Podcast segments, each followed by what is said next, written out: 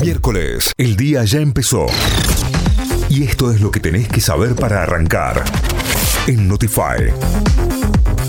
Abrimos la segunda hora de Notify, lo hacemos con 19 grados en Córdoba, continúa la lluvia y continúa la tormenta eléctrica, la humedad 100%, el viento a 11 kilómetros por hora, continuará así durante toda la mañana y la máxima podría alcanzar los 29 grados. En San Miguel de Tucumán, 23 grados, cielo completamente nublado, humedad 87%, el viento a 13 kilómetros por hora, la máxima estimada para hoy en 29 grados con alta probabilidad de precipitaciones, tanto para hoy como para mañana. En Mar del Plata, 17 grados, cielo mayormente soleado, humedad 68%, el viento a 5 kilómetros por hora, la máxima estimada para hoy en 23 grados. Para mañana se esperan lluvias en Mar del Plata.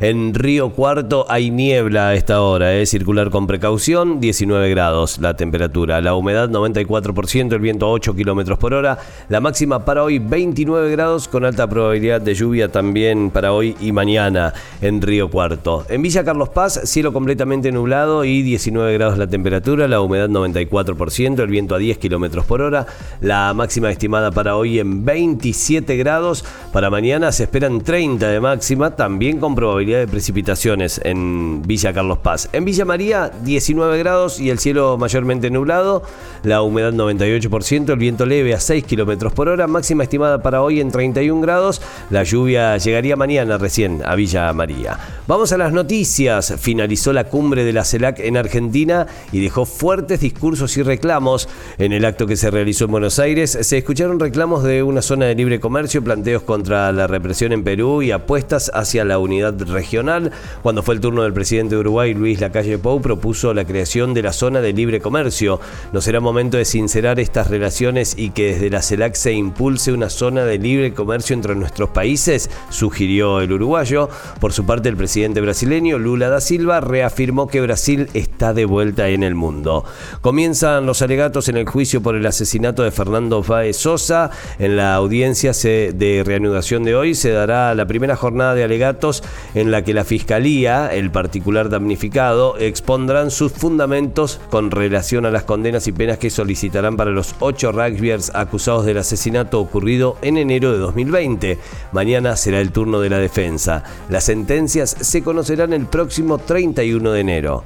El precio de la carne subirá un 5% desde hoy en Córdoba. El aumento fue confirmado por el sector, quienes advirtieron sobre el atraso con respecto a la inflación general, ya que en 2022 el precio de la carne quedó un 30% por debajo del 94,8% anual. Otros argumentos para la suba son el impacto de la sequía y los aumentos de los insumos. La actividad económica aumentó durante noviembre 2,6%. Según datos del INDEC, la actividad económica durante noviembre del año pasado aumentó 2,6% respecto a igual mes de 2021.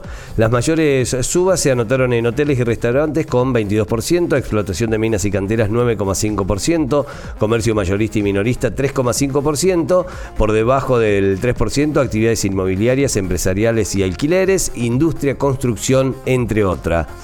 Patronato venció a Gimnasia y Tiro de Salta por Copa Argentina por los 32 avos de final. El último campeón derrotó por 2 a 0 a los salteños en Santa Fe con goles de González y Russo.